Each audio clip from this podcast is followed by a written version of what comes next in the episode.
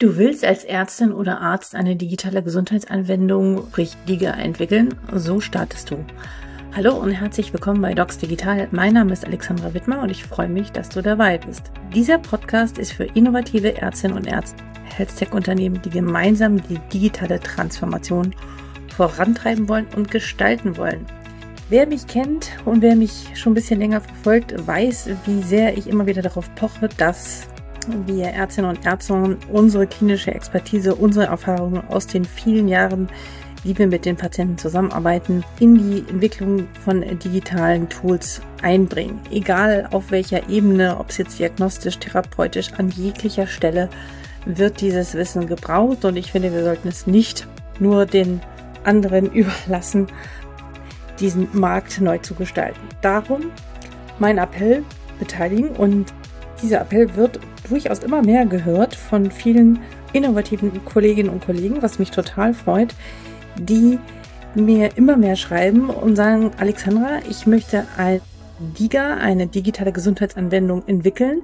Ich bin mir sicher, dass das für mein Fach und mein Spezialgebiet oder für die und die Erkrankungen die Indikation wirklich einen großen Benefit bringt, einen medizinischen Nutzen hat, die Gesundheitskompetenz der Patienten erhöht und ich ich will das machen. So, die Frage ist, wo und wie anfangen. Diese Frage war wieder gestellt und diese Frage reiche ich nun einfach mal weiter, weil irgendwo hörte noch unsere Expertise auf und wir brauchen Unterstützung. Einer, der das wirklich sehr gut kann und wirklich tief in diesem Thema drin, drin ist, ist doch Hossun Lee, der bei Bornhold Lee arbeitet und den habe ich eingeladen und der hat erzählt, was für Erfahrungen er bislang mit Ärztinnen und Ärzten gemacht hat wie sein Weg war, die erste Liga ins BFAM-Verzeichnis zu bringen. Spannende Folge. Ich wünsche dir ganz viel Spaß. Ich freue mich heute ganz besonders, den Hossun Lieber mir zu Gast zu haben. Schön, dass du da bist. Hallo Alexandra, vielen Dank. Hossun, erzähl gerne den Zuschauern und Zuschauern und den Zuhörern und Zuhörern, wer du bist und was du machst. Mhm, sehr gerne. Mein Name ist Hossun Lee, wie gerade schon erwähnt. Ich bin einer von zwei Gründern und Geschäftsführer der Bornholm Lee GmbH. Kurz vielleicht zu uns. Der Bornhold Lee, wir sind ein IT-Dienstleister, der für die Produktentwicklung, Programmierung und Pflege von digitalen Lösungen beauftragt werden kann. Das heißt de facto, normalerweise kommen halt Unternehmen, aber auch viele Gründerinnen und von Startups zu uns, die eine Idee haben, Unterstützung brauchen, das Ganze auch wirklich dann zu einer Produktvision zu formen und am Ende auch zu einem marktfähigen Produkt zu machen. Das ist im Endeffekt auch de facto so ein bisschen das, was ich den ganzen Tag tue. Ich bin eine Art Produktmanager für den Kunden. Ich äh, sorge dafür tatsächlich als Product Owner, wie es auch in IT genannt wird, zu konzipieren, zu definieren, wie die digitale Lösung im Detail aussehen könnte und funktionieren könnte. Das heißt, unsere Kunden erklären mir eigentlich tatsächlich die Fachlichkeit, die generellen Anforderungen, wie eine Therapie zum Beispiel funktioniert. Und ich versuche das Ganze dann zu transformieren in eine digitale Lösung und zu übersetzen, sodass dann unsere Entwickler tatsächlich das Ganze wieder andersherum verstehen und am Ende dann auch das Produkt entwickelt wird. Okay, ich vielen Dank erstmal dafür. Ich äh, hake jetzt mal nach. Jetzt werden sich mhm. wahrscheinlich der eine oder andere Hörer, Hörerin wundern, was macht denn was macht der denn hier in diesem Podcast? Und äh, wer mich schon länger hört, weiß, dass ich schon seit über 80 Folgen immer wieder darüber spreche. Leute, liebe Kolleginnen und Kollegen, beteiligt euch bei der digitalen Entwicklung. Es wird nicht mehr ohne gehen und es wird kein Leben mehr ohne digitale Produkte geben. Und ich vertrete mittlerweile die These, es darf kein Medikament mehr ohne eine digitale Anwendung, by the way, also zusammen entwickelt werden. Das gehört meiner Meinung nach für die Zukunft zusammen. Und ich sage immer wieder, beteiligt euch, bringt eure klinische Expertise mit ein, weil ich kenne durchaus einige Startups und Unternehmen und Gründer, wo die tolle Ideen haben, aber die noch nie mit einem Arzt gesprochen haben und noch nie irgendwie eine Praxis oder Klinik von innen gesehen haben und auch nicht wissen, was da so wirklich abgeht. Und dann werden Lösungen entwickelt, die nichts mit der Realität zu tun haben, die weder den Patienten helfen. Die sollte man natürlich auch immer unbedingt fragen.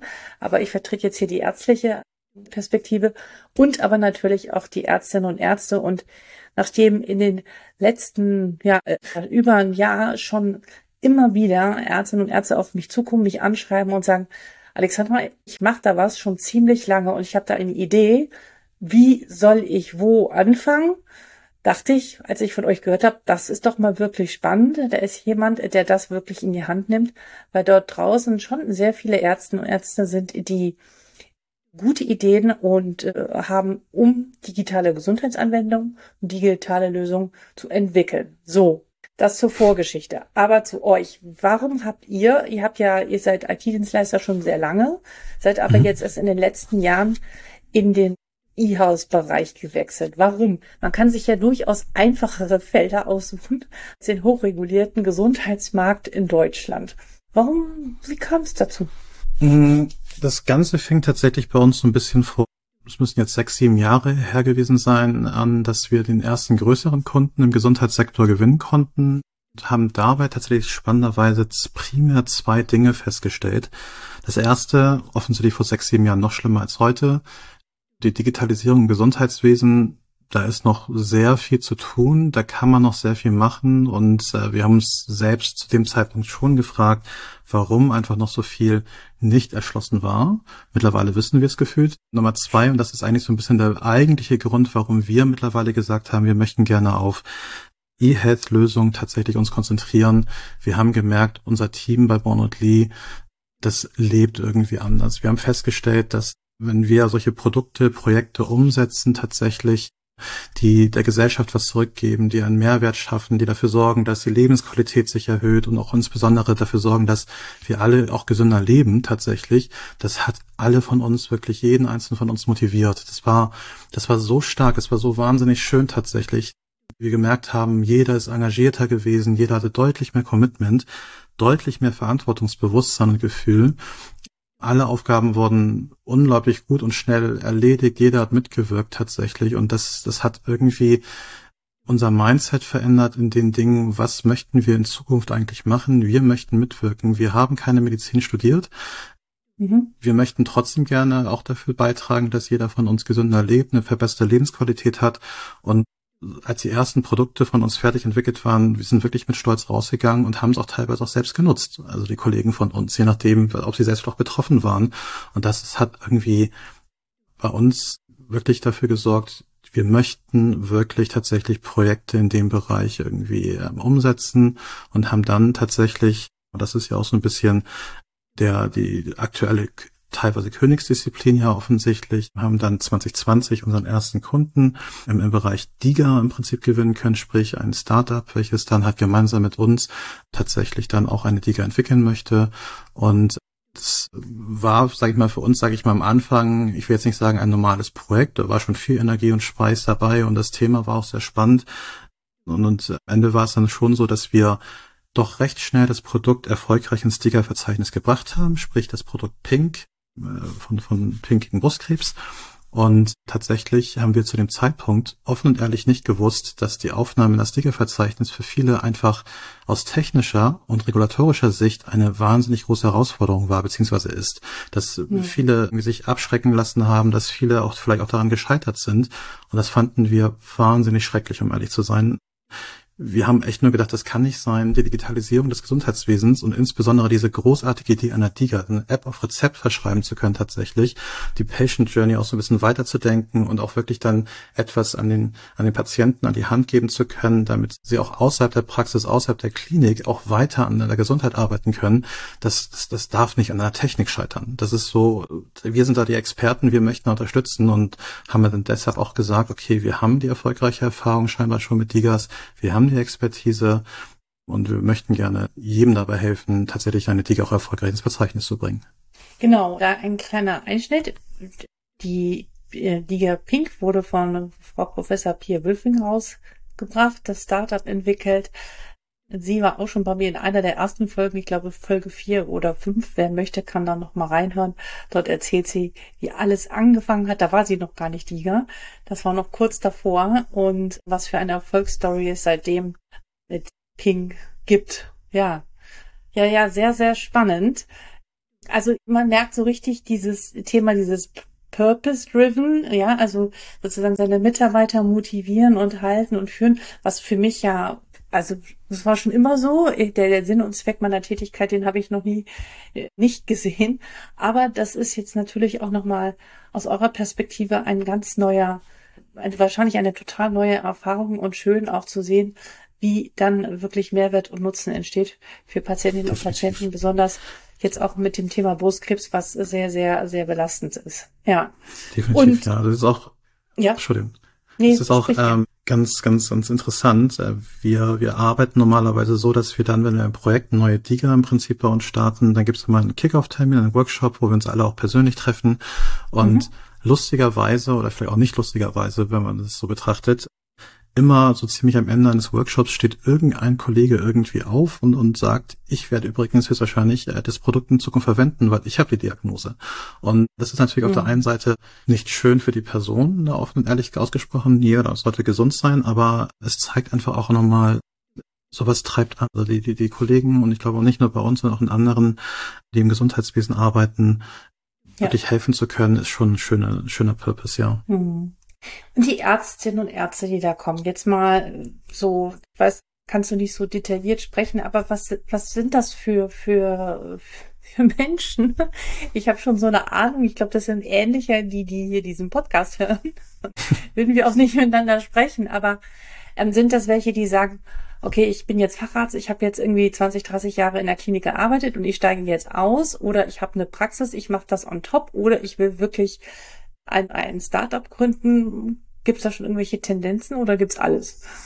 Also gefühlt ist alles dabei tatsächlich von, von, ich sag mal, Ärztinnen, die wirklich schon eine eigene Praxis haben oder in der Klinik schon lange Jahre arbeiten und dann sich anfänglich gedacht, vielleicht als Nebenjob eine Liga entwickeln wollen. Sowas gibt es auch spannenderweise. Bis hin zu Personen, die auch wirklich von Anfang an dann sagen, okay, ich möchte, ich möchte irgendwie noch mehr bewegen, als tagtäglich nur die PatientInnen mhm. in meiner Praxis zu betreuen. Ich möchte gerne auf einer größeren Skala tatsächlich Patientinnen helfen können, weil meine Methodik, meine Therapie, die, die funktioniert alltäglich, die kann man digitalisieren. Und einer digitalen Lösung mit einer Diga kann ich auch noch deutlich mehr Menschen erreichen, denen geholfen werden kann. Ähm, das sind meistens die, die, die Visionen, die die meisten, die, die bei uns ankommen oder mit denen ich spreche, tatsächlich ähm, haben. Und wir haben meistens genau solche Personen oder solche Ärztinnen, die tatsächlich schon viele, viele Jahre Erfahrung in der Praxis mhm. sammeln konnten. Es gibt aber auch das ist auch ein starker Trend, gerade sehr, sehr viele junge Mediziner, sage ich mal, die im Zweifel mhm. gerade ihren Facharzt gemacht haben, beziehungsweise gerade ihr Studium beendet haben. Das heißt in Theorie sehr viel wissen und gleichzeitig aber auch diesen, sage ich mal, diesen digitalen Aspekt mitbringen, weil sie mit digitalen Welt auch groß geworden sind mhm. und dadurch, glaube ich, auch noch viel mehr Motivation haben, diese Digitalisierung voranzubringen. Mhm. Ja, schön zu hören, dass da sich eine, ja, für mich ist das eine völlig neue Welt, ein neues Feld, was sich eröffnet. Besonders wichtig finde, diese Zusammenarbeit, die so wichtig ist. Ich war letzte Woche in Luxemburg auf so einer Summer School, wo Medical Devices äh, entwickelt worden sind. Und es war auch ein interdisziplinäres Team und wir brauchen alle zusammen und dann kommt eine wirklich gute Lösung raus. Das war total spannend zu sehen. Mhm. Und ich kann mir vorstellen, dass es bei euch auch so zugeht. Wie ist das denn so, wenn jemand sagt so, also die Kollegen sagen häufig, ich habe da jetzt eine tolle Idee. Wo soll ich denn jetzt hingehen? Kennst du jemanden? Was, was ist jetzt der nächste Schritt? Was macht ihr da? Also, schließlich erfordert das ja wahnsinnig viele Erkenntnisse, die wir Mediziner jetzt nicht unbedingt im Studium gelernt haben. Die wenigen haben Medizininformatik studiert und ich glaube, das ist auch immer gar nicht nötig und vielleicht auch manchmal sogar hinderlich. So, hm. was ist da deine Erfahrung? Also grundsätzlich, das gilt eigentlich für jegliche Produktentwicklung, umso mehr Köpfe sich Gedanken machen, wie ein Produkt am Ende sein könnte, umso mehr Aspekte fließen logischerweise mhm. ja mit rein und, und dadurch die Chance deutlich höher, auch wirklich ein sehr, sehr gutes Produkt am Ende zu entwickeln. Das heißt, so oder so wäre äh, meine Antwort, man sollte schon ein Team von Experten auf irgendeine Art und Weise um sich schauen. Das, das, das können Freunde und Bekannte sein, mit denen man sich austauscht. Das können Betroffene sein, zu denen man irgendwie Kontakt hat, beziehungsweise generell auch den Kontakt äh, haben kann. Das können aber auch einfach Experten sein, äh, die, die es auch beruflich wie wir als, als Dienstleister anbieten, die auch wirklich dann im Detail, in der Tiefe tatsächlich die Themen irgendwie beleuchten können. Und, und äh, schön wäre es, wenn man natürlich selber alles machen kann. Schön wäre es, wenn man irgendwie selbst kreativ irgendwie rangeht und sagt, okay, ich habe hier eine Idee, ich, ich würde sie gerne, würde sie gerne zu einer Produktvision oder auch würde ich zu einer Lösung bringen. Am besten bringe ich mir auch selber noch das Programmieren bei. Das geht, das kann man machen. Dann dauert es vielleicht auch ein bisschen länger, aber so grundsätzlich tatsächlich. Wir haben so viele nette Menschen da draußen, die auch bereit sind mitzuwirken und die auch sehr gut tatsächlich ihre Ideen und Inspirationen und Impulse mit reinbringen und sich da auszutauschen und wie gesagt ein Team von Experten um sich zu scharen, mit dem man dann gemeinsam etwas entwickeln kann, das, das ist eigentlich immer die beste Variante. Ja, und die Frage ist, wie, vielleicht können wir das ja ein bisschen, bisschen konkreter machen. Wie kommt man jetzt dann von der Idee zum Produkt? Ich könnte mir jetzt vorstellen, dass da so manche draußen sind und sagen, okay, also ich bin jetzt auf meiner Praxis oder in der Klinik und ich habe da wirklich eine äh, fantastische Idee. Wie viel Zeit, du hast schon gesagt, manche glauben, sie können es im Nebenjob machen. Wie viel Zeit, in Investment ist zu Beginn äh, notwendig und ich glaube, wenn das erstmal so alles so ein bisschen skizziert ist, dann, dann könnte ich auch erstmal damit arbeiten. Ich habe überhaupt keine, also doch, ich habe schon eine Vorstellung, aber ich möchte es noch von dir hören, wie viel Zeitinvestment da von der jeweiligen ärztlichen Seite, also von dieser Expertise, damit hineinfließen darf, muss, oder ist das überhaupt die falsche Frage? Also, ich glaube, es ist überhaupt gar nicht sinnvoll, was ich fast denke, zu sagen, hier, ich habe die Idee, buff, ich gebe euch das mal und ich bin dann jetzt erstmal wieder raus und bei meinem Patienten. Das kann es ja eigentlich nicht sein, oder? Nee, genau, das kann es nicht sein. Also ich glaube, um von einer Idee, sage ich mal, zu einem Produkt zu kommen, tatsächlich ist es unglaublich wichtig, auch wirklich gemeinsam intensiv zusammenzuarbeiten. Das mhm. kann, was wir früher sehr häufig und gerne gemacht haben, auch vor Corona, war es tatsächlich, dass wir fast täglich zusammen mit, mit, mit, mit den Fachpersonal im Prinzip oder mit, mit dem Arzt oder der Ärztin zusammensaßen, bei uns im Büro oder bei denen in der Praxis auch. Ne, da haben wir uns immer so ein bisschen ausgetauscht oder abgewechselt und haben tatsächlich mindestens ein, zwei Stunden am Tag tatsächlich zusammengesetzt und das Thema aufbereitet. Wir wissen, dass das nicht immer geht. Also vor allem für Startups mhm. logischerweise ist es eine riesige, große Herausforderung tatsächlich, da ja auch für die Zeit zu finden. Und am liebsten möchte man ja das dann am besten außerhalb der Praxiszeiten oder außerhalb der, der, der OP-Zeiten irgendwie dann mit uns gemeinsam machen oder mit anderen zusammen machen. Das ist natürlich dann auch für unsere Kollegen immer eine Herausforderung, die entweder eine Familie haben und oder irgendwann mal Feierabend machen möchten. Da versuchen wir Wege und Mittel zu finden und wir sprechen normalerweise tatsächlich ab, was ist möglich. Wir wünschen uns mindestens zwei, drei Stunden ähm, in der Woche tatsächlich. Mhm. Unter eineinhalb Stunden sollte man, glaube ich, nicht gehen. Je nachdem, wie wenig Zeit man hat, schlagen wir meistens vor, vielleicht sollten wir uns mal für ein, zwei Tage wirklich einsperren, einmal starten, so viel mhm. Input, so viele Informationen von, von, von, von Arzt, von der Ärztin ähm, aufsaugen und mhm. dann können wir anfangen loszulaufen. Das heißt, wir lieben es tatsächlich gemeinsam mit ÄrztInnen zusammenzuarbeiten, um das Ganze im Detail auszukonzipieren. Das geht nicht immer, deshalb übernehmen wir so viel es geht und kommen immer wieder mit Zwischenergebnissen zurück, über die wir dann diskutieren müssen. Haben wir es richtig verstanden? Ist das die richtige Methodik? Ist das der richtige Weg, um im Prinzip die Therapie zu transformieren in eine digitale Lösung? Und äh, das ist dann im Endeffekt der Austausch, den man dann in eineinhalb Stunden bis drei Stunden die Woche auch hinbekommt. Wenn eine Person doch sage ich mal, fünf Tage die Woche, zwei Stunden am Tag Zeit hat, geht es im Zweifel auch schneller oder auch viel mhm. intensiver mhm. im Austausch tatsächlich. Mhm. Gibt es so zwei, drei Dinge, die dir immer wieder bislang aufgefallen sind, wo du festgestellt hast, dass die Ärztinnen und Ärzte diesen einen Aspekt falsch eingeschätzt haben? Oder gemeinsamen Nenner von Themen, wo du sagst, ja, das kommt mir jetzt wieder bekannt vor. Also was sind so bisschen Hürden, die alle haben und was, wie kann man damit umgehen? Ah. Also zum einen tatsächlich ist es immer, sage ich mal, spannend, ähm, wie wir sehr viele Informationen erhalten über medizinische Verfahren, Therapien, mhm.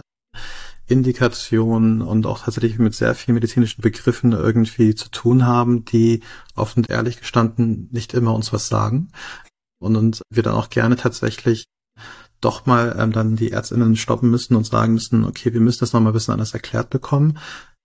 Generell, ich sag mal, viele sagen ja, dass Digitalisierung ist ja auch so ein bisschen so wie so eine Blackbox. Man weiß nicht so genau, was da passiert, warum die Entwickler da mit, mit hoher Konzentration irgendwie die Tasten hauen.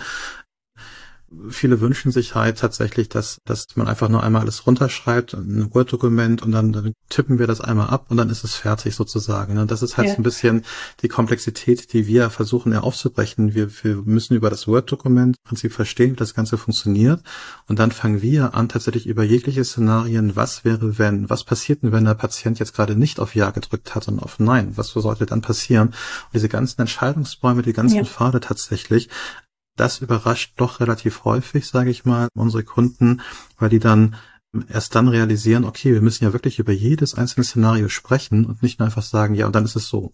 Und das, ich finde es immer ganz spannend tatsächlich, wenn man dann in der Sekunde gemeinsam diesen Aha-Effekt hat, wo wir sagen, okay, wir haben jetzt die Therapie verstanden und auf der anderen Seite, ah, wir haben jetzt verstanden, wie Entwicklung funktioniert. Das ist immer so ein schöner Moment tatsächlich.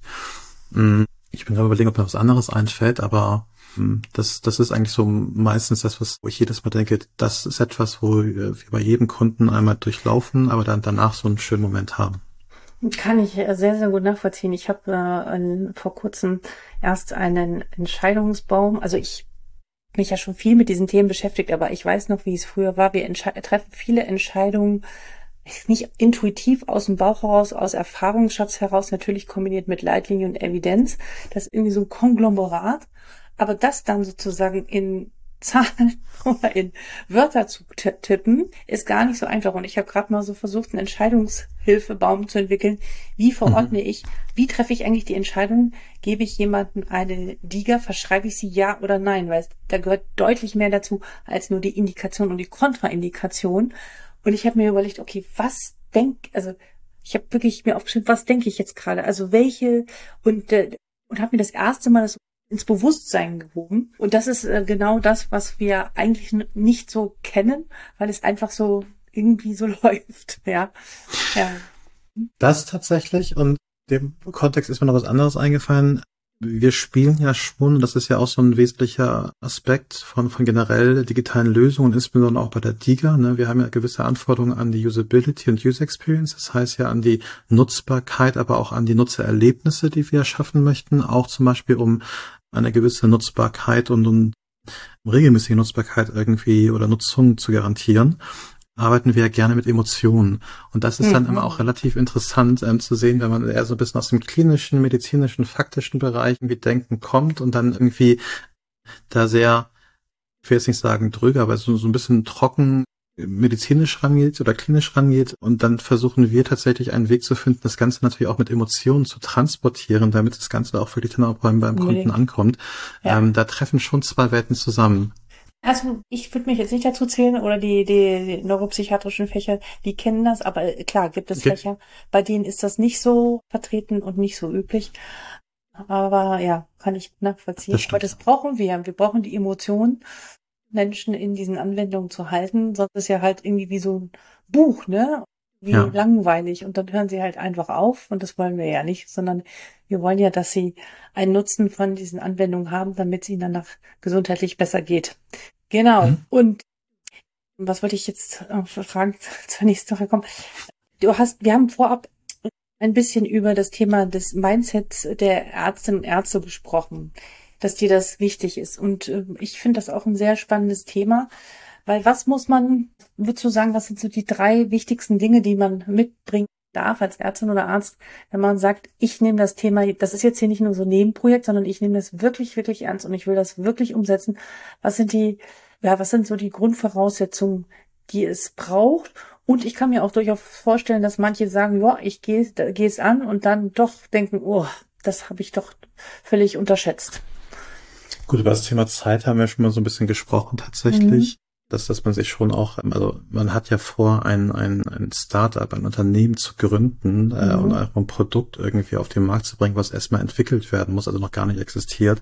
Da braucht man logischerweise auch Zeit, die man sich nimmt, um das ganze Thema nicht nur für das Produkt, sondern auch insgesamt voranzubringen. Ja. Hm, was ich, was ich immer gerne so ein bisschen wünsche tatsächlich, wenn, wenn Ärztinnen zu uns kommen, generell halt sich zu öffnen für Visionen haben zu können, nach Sternen greifen zu wollen, also auch wirklich so ein bisschen, bisschen auch ein bisschen, bisschen größer zu denken, größer zu greifen, bereit sein für alles, für alles offen zu sein tatsächlich, ähm, und dann auch gerne so ein bisschen nach, nach rechts, links zu schauen, so, äh, man kann bewusst recherchieren, man kann aber auch unterbewusst recherchieren und man kann sich selbst auch so ein bisschen dabei anschauen und gucken, welche, welche Apps oder welche Tools benutzt man denn selbst und, und dann auch dabei zu reflektieren, warum benutzt man die denn eigentlich gerade gerne oder könnte das mhm. auch eventuell ein Case für uns sein, den wir irgendwie auch in, in der eigenen Lösung umsetzen können und dann tatsächlich auch, auch nicht immer nur direkt irgendwie die Lösung vorzugeben oder die Lösung zu nennen. Das ist jetzt die Therapie, so funktioniert sie am besten, sondern auch tatsächlich zu sagen, okay, eine digitale Transformation funktioniert auch dann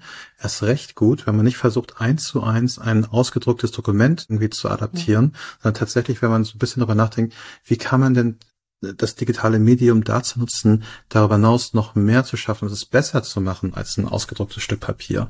Und da ist mir einfach wichtig, dass man auch einfach mal bereit ist oder auch offen dafür ist, einmal stehen zu bleiben, einen Schritt zurückzugehen, zu überlegen, was für ein Problem möchten wir überhaupt angehen und wie könnte man das Ganze eigentlich lösen, unabhängig davon, dass wir eine Lösung schon kennen und einfach dann gemeinsam schaut, welche anderen Möglichkeiten, ähm, um zur Lösung zu kommen, gibt es vielleicht auch noch.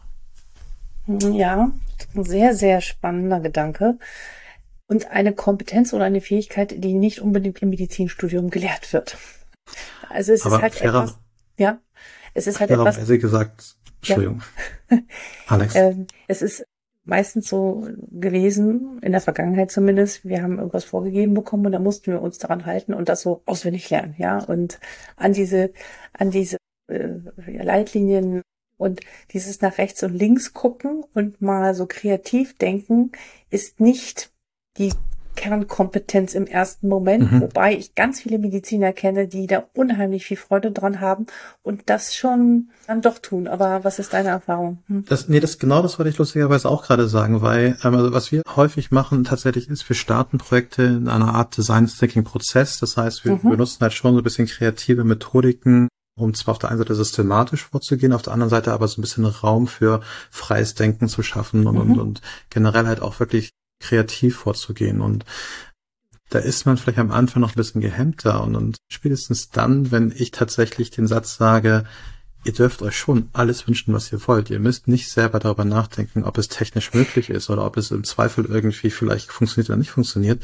Sprecht doch einfach mal frei.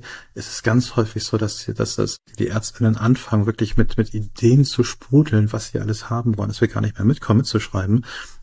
Aber dann haben wir eine Basis und mit der können wir tatsächlich dann auch weitermachen tatsächlich. Also ich habe auch schon den Eindruck, viele können's, haben es aber, sage ich, vielleicht äh, nicht immer beruflich angewendet oder nicht getan. Und da, da muss man einfach nur einmal so ein bisschen irgendwie versuchen, eine, eine kleine Schraube lockerer zu machen und dann geht das Ganze auch schon los.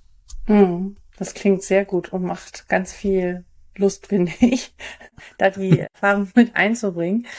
Ja, also ich glaube, wenn da erstmal so diese Handbremse gelöst ist, dann kann man äh, dann wirklich tolle Ideen können dann entstehen und einfach auch wirklich mal neue Pfade zu gehen und anders zu denken, als das, wie man es mhm. bisher gemacht hat, ne? Und das ist äh, sehr, sehr also, aufregend. Mhm. Das, das funktioniert optimalerweise und deshalb auch von nur mein, mein Satz, man sollte schon so versuchen, irgendwie ein Team von Experten um sich zu schauen. Ja das, das sollte man auch wirklich eher im Dialog tun. Also sprich nicht nur mit sich selbst irgendwie versuchen, sich aufzubrechen, ja. sondern tatsächlich irgendwie gucken, dass man zumindest mit einer bekannten Person oder mit, mit anderen Experten da einfach, einfach auch darüber redet. Einfach, einfach mal die Gedanken freien Lauf lässt. Ja, ja. Was würdest du, welche drei Tipps würdest du jetzt an einer Ärztin oder Arzt mitgeben, die sagt, ja, ich möchte eine DIGA entwickeln. Was sind so die drei wichtigsten Dinge zu Beginn zu Beginn. Wir reden jetzt nicht fürs zum Ende hin und mit dem Aufnahmeprozess und so weiter. Aber es müssen ja erstmal so ein paar Grundvoraussetzungen geschaffen sein, neben der Tatsache jetzt kreativ zu denken, sich auf Vision zu denken, groß zu denken, anders zu denken. Was sind so die drei wichtigsten Tipps oder Erfahrungen, die du bislang gemacht hast? Was braucht der ähm, oder diejenige? Vielleicht angefangen mit in Gedanken halten, nicht alles auf einmal. Das ist vielleicht, glaube ich, eine gute Zusammenfassung mhm. äh, vom Satz. Man hat sich am Anfang zum einen eine sehr hohe Motivation und sehr viel Energie, das ganze Thema zu starten. Man kann sich aber auch dabei ein bisschen verstolpern, indem man halt versucht, irgendwie alles auf einmal, alle Themen, alle Probleme, Herausforderungen gleichzeitig zu bearbeiten. Ich glaube, man sollte schon gucken, dass man Schritt für Schritt vorgeht, ein Problem oder ein Thema nach dem anderen anzugehen und tatsächlich auch so ein bisschen zu reflektieren, was ist wirklich das nächste, was man braucht, bevor man irgendwie den Schritt fünf und Schritt drei macht im Endeffekt. Mhm. Was ich auch gerne immer als Tipp mitgebe, ist, man sollte sich nicht verrückt machen, was man tatsächlich so drumherum hört. Man hört vieles, sei es aktuell oder auch in der Vergangenheit, schon auch mal gerne an Negatives, an Themen, Probleme, Herausforderungen. Man hört viel davon, dass eine Liga zu entwickeln ja auch wirklich schwer bis nahezu unmöglich sei, aber es ist ja offensichtlich machbar. Es haben ja schon mehrere Ligas ins Verzeichnis geschafft und ähm, da muss man auch im Zweifel ein bisschen reflektieren. Es gibt vielleicht welche, da passt es einfach auch gar nicht, dass sie am Ende eine Liga werden oder es waren andere Themen irgendwie die Herausforderungen und, und sich da irgendwie die Nachrichten durchzulesen und zu hören, dass wo es da andere Probleme gab und dann sich damit irgendwie zu beschäftigen und dann dabei eigentlich sich Fokus zu verlieren, dann selbst ein Produkt zu entwickeln, was sowieso gut wird. Das, das finde ich schon mhm. wichtig. Mhm. Und tatsächlich auch, auch so ein bisschen in Gedanken zu halten, tatsächlich, wir machen hier eine digitale Lösung. Was, was ist irgendwie in Zweifel auch nochmal so ein bisschen anders oder was kann man weiterdenken tatsächlich als als, sage ich mal, die, die klassischen Therapien, das, was man irgendwie alltäglich in der Praxis in der Klinik anbieten kann. Wofür ist eigentlich eigentlich, eigentlich eine DIGA da? Wie, wie kann man da tatsächlich dafür sorgen, dass dass wir den Patienten begleiten, die Patient Journey vielleicht auch erweitern, ähm, auch dort überall hingehen können mit dem Patienten, wo, wo der Arzt im Zweifel nicht mehr dabei ist, sei es nach dem Termin, sei es zu Hause, sei es im Urlaub und da einfach dann auch permanent im Prinzip unterstützen zu können. Das, das ist so ähm, etwas, was, was man so ein bisschen, auch so ein bisschen halt, man ist selber ein Entrepreneur, man ist im Zweifel auch wirklich ein, ein, ein Visionär für Digitalisierung, wenn man sowas beginnt. Und da kann man auch gerne auch gucken, was kann man auf jeden Fall besser und anders machen als vorher. Hm. Ja, vielen Dank für diese, diese drei wichtigen Tipps. Besonders wichtig hervorzuheben ist, dieses Thema wirklich den Fokus zu halten, bei seinem Thema zu bleiben und sich nicht von diesen ganzen, dieser Berichterstattung, äh, ja, Möbe machen zu lassen. Ich mhm. muss ganz ehrlich sagen, mich ärgert das momentan sehr, weil ich jeden Tag in der Praxis sehe, wie gut und es funktioniert und an welchen Stellen die die mir als Ärztin mich entlastet und ich aber auch Veränderungen bei den Patienten dadurch sehe. Und darüber wird viel zu wenig gesprochen. Und diese teilweise Innovationsfeindlichkeit, also unfassbar. Ich finde, wie gesagt, ich war jetzt in Europa, ich war in Paris gewesen. Die ja. Dinge gehen da anders die Sachen an, ja. Die sind, die brennen alle. Die sagen, lass uns loslegen und dann gibt nicht erstmal das große Aber an, sondern sie machen einfach und haben wahnsinnig tolle Ideen und lassen sich nicht durch Regularien oder Ärzteverbände oder was auch immer oder das haben wir schon noch immer noch nie so gemacht oder das darf man halt nicht nicht ausbremsen. Und das finde ich eine Haltung ein Mindset, was wir in Deutschland viel, viel mehr brauchen. Und ich bin ganz sicher, dass hier die richtigen Ärztinnen und Ärzte zuhören, die das in sich tragen und mitbringen. Mhm. die machen wir das ja hier. Und die wirklich das mal sprengen und da wirklich neue Wege gehen.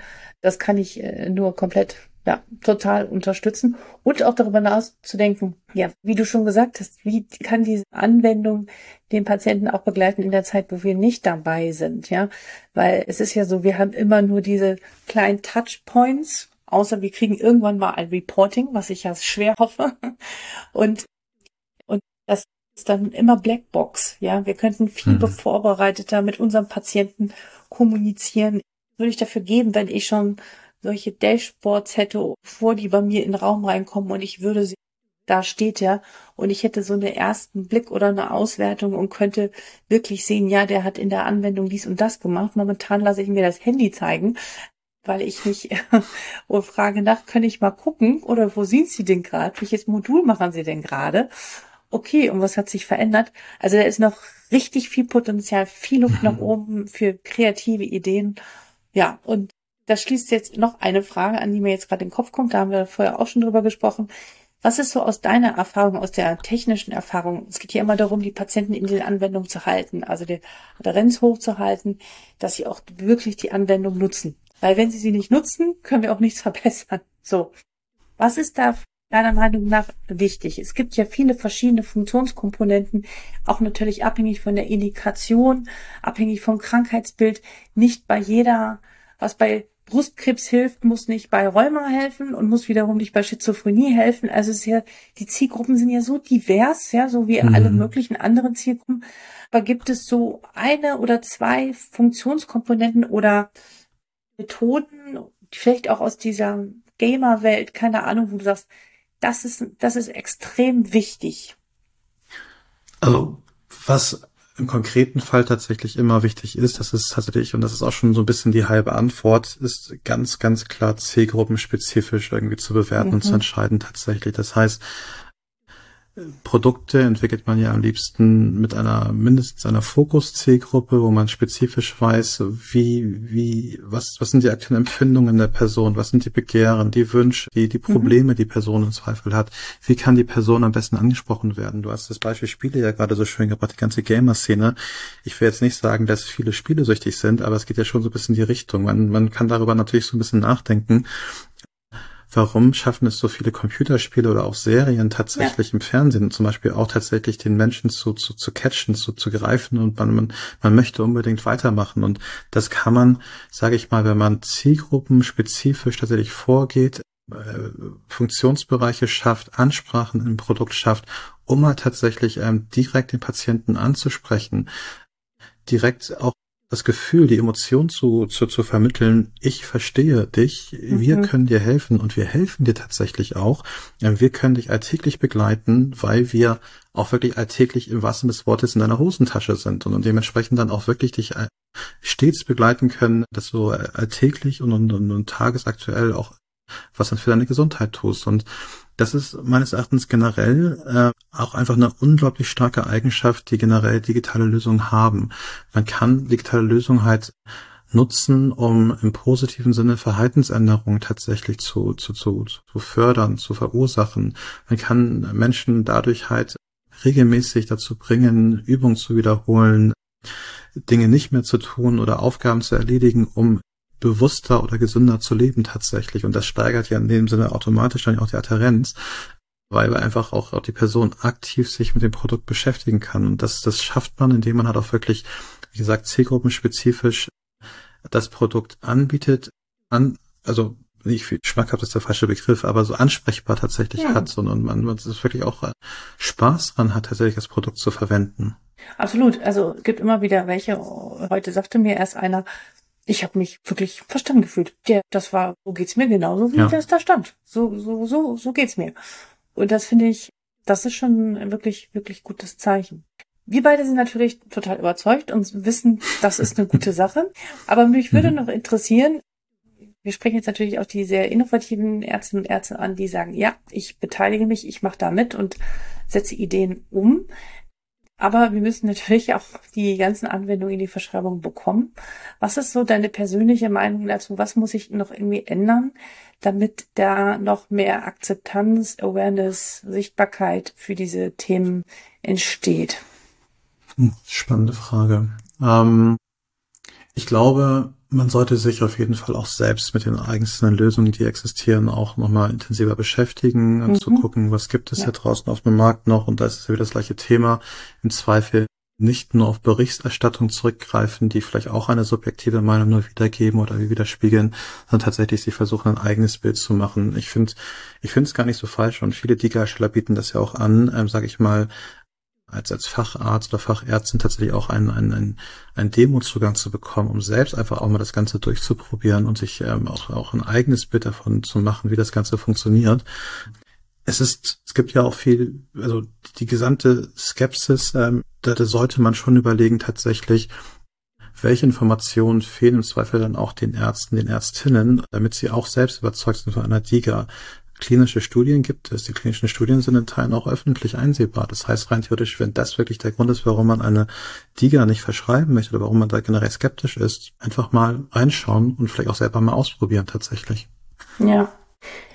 Also meine These ist ja, dass, also Studien sind natürlich das eine Thema, das ist unheimlich wichtig, aber das ist es nicht nur, sondern es ist die das fehlende Wissen darum, und das wird ja auch in den Universitäten noch nicht ausreichend gelehrt, ist aber, wie kann Technik zu einer Verhaltensänderung beitragen und zur Gesundheit beitragen? Das können viele nicht nachvollziehen, so.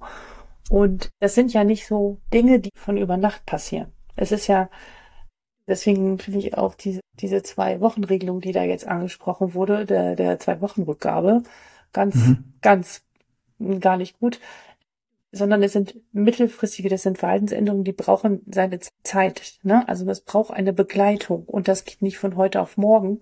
Und das ist etwas auch in der Kommunikation, was Ärztinnen und Ärzte nicht, was wir nicht gelernt haben bislang, was sich aber ändern muss, weil wir müssen mit unseren Patienten und Patienten über Monitoring, über Daten, über solche Erhebungen sprechen, lernen und diese auch mhm. begleiten.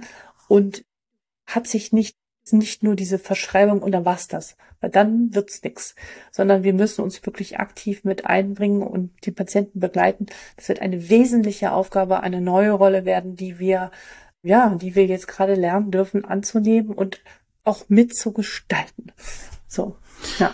Das stimmt, das stimmt. Also die Tatsache, dass sie die, dass die Daten im Prinzip ja auch schon weitestgehend haben, das ist ja vorhin so ein bisschen erwähnt, und dann wird dir im Prinzip das Smartphone gezeigt, wo irgendwelche Fortschritte der Werte dargestellt werden es ist ja nicht nur das Einsehen, sondern auch wirklich dann damit auch weiter arbeiten zu können. Also viele Digas machen durchaus therapiebegleitend Sinn. Sie, sie ersetzen ja nicht unbedingt einen Arzt. Das ist ja als, als Ergänzung, als verlängerter Arm gedacht tatsächlich, um halt ähm, vor allem Ärzten und Ärztinnen die Möglichkeit zu geben, bestmöglich die Patienten zu betreuen, auch in der Zeit, wo man nicht den Patienten direkt vor sich sitzen hat. Exakt. Also, super spannendes Thema. Wir könnten noch ganz lange weiterreden mit dir. Lass uns aber langsam ein bisschen zum Ende kommen. Gibt es eine, ein Buch oder etwas anderes, ja, eine Literatur, die dich äh, inspiriert hat in deinem Karriereweg, privat oder beruflich, dass du hier gerne mit den Hörern und Hörern teilen möchtest? Ich bin ja tatsächlich eher so der Mensch, der primär Sachbücher liest. Darfst du gerne ich, erzählen? Wenn ich, wenn ich tatsächlich primär, oder muss ich mal ganz kurz mal rechts äh, mal das öffnen, was ich so zuletzt gelesen habe. Also die meisten empfehlen hier Sachbücher. Okay, ach, spannend. Aber, und das ist eher so ein bisschen die Ironie, die ich da so ein bisschen habe, ich bin tatsächlich eher so auf Sachbüchern nicht im medizinischen Bereich unterwegs, sondern eher so im Bereich Führungskräftetraining, Unternehmensführung, Toolbücher, die, die eher so Methodiken aufzeigen für Workshops, beziehungsweise auch generell halt für, für kreatives Vorgehen. Das sind dann, Spannend. wenn ich jetzt hier mal so schaue, was ich zuletzt gelesen habe, sei faul, führe smart, als Beispiel. Das ist einfach so, also ich mag Bücher, die, die nochmal eine andere Sichtweise aufzeigen ja. über, sage ich mal, Dinge, die, sag mal, alltäglich eigentlich schon von nahezu jedem irgendwie gemacht werden vom, von der Methodik her, aber im Zweifel dann doch nochmal hinterfragt werden sollten, tun wir mhm. wirklich noch das Richtige oder können wir es nicht ja. vielleicht sogar noch besser machen? Und da bin ich tatsächlich sehr gerne unterwegs, ähm, grundsätzlich aber tatsächlich, ähm, ich versuche ja wirklich gerne Impulse zu sammeln, um auch selber auch äh, kreative Ideen auch mit einbringen zu können bei der Produktentwicklung. Und ich mag es gerne, wenn so ein bisschen theoretisch Gedankenexperimente gespielt werden oder ähnliches. Und da gibt es tatsächlich von der Tagesschau einen Podcast, der nennt sich, glaube ich, auch Zukunftspodcast, der, mhm. der da primär so auf aktuelle gesellschaftliche und politische Ideen eingeht, die gerade diskutiert werden und die, die experimentieren dann und diskutieren dann darüber, was würde denn sein, wenn wirklich dann diese, diese Idee irgendwie mhm. auch wirklich dann durchgesetzt wird, was passiert dann und wie könnte, wie könnte sich alles entwickeln? Und das finde ich einfach immer sehr spannend, weil das einfach so ein bisschen ja, die Fantasie so ein bisschen anregt und vor allen Dingen auch, und das finde ich sehr, sehr wichtig, die verschiedenen Sichtweisen aufzeigen und nicht nur ein Beispiel aufzeigen, was passiert, sondern auch die Vor- und Nachteile tatsächlich ähm, möglichst objektiv beleuchtet. Ja, ich werde beides verlinken. Ich kenne den Podcast auch äh, sehr erfrischend dazu zu hören. Und manchmal sind das ganz kuriose Ideen, aber es ja sehr erfrischend. Punkt.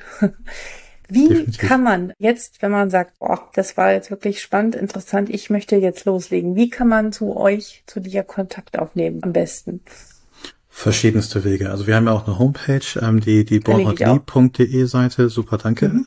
Da, da gibt es verschiedenste Kontaktmöglichkeiten. In der Regel ist es so, dass wenn Interesse besteht, dass man einfach mal so ein unverbindliches Gespräch führt. Da gab man auch über unsere Homepage direkt die Möglichkeit, auch selber sich einen Termin rauszusuchen und dann einfach mal ein Erstgespräch zu führen. Meistens ist es dann, dass wir da einfach kurz drüber sprechen, was ist die Grundidee Und dann versuchen wir tatsächlich ähm, schon einen Zweitermin, der ein bisschen länger ist, zu vereinbaren, weil wir dann vorher gucken wollen, wer bei uns am besten tatsächlich in dem Kontext dann passt, beraten kann. Gibt es eine Person, die vielleicht schon ein ähnliches Produkt auf irgendeine Art und Weise schon mal entwickelt hat? Und dann geht man in die Gespräche. Wir sprechen dann darüber, wie wir helfen können, wo wir helfen können, wo wir nicht helfen können, fairerweise gesagt, also mhm. wo auch unsere Grenzen sind.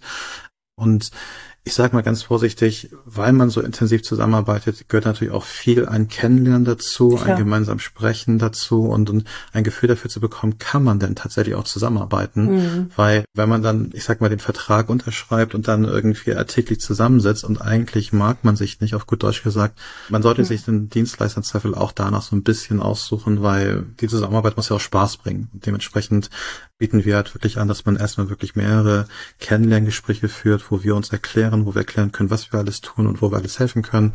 Und der Startschuss ist dann, wie gesagt, die Homepage primär. Sei es per Telefon oder per Terminbuchung direkt. Super. Vielen, vielen Dank. Vielen Dank, Hauslohn. Ich bin sehr gespannt, was eure Auch nächsten Giga sind. Welche, äh, die, Giga. Ach, ich sag's halt falsch. Giga sind, äh, die ihr in der Pipeline hat, äh, habt und die mhm. äh, bald gelistet werden.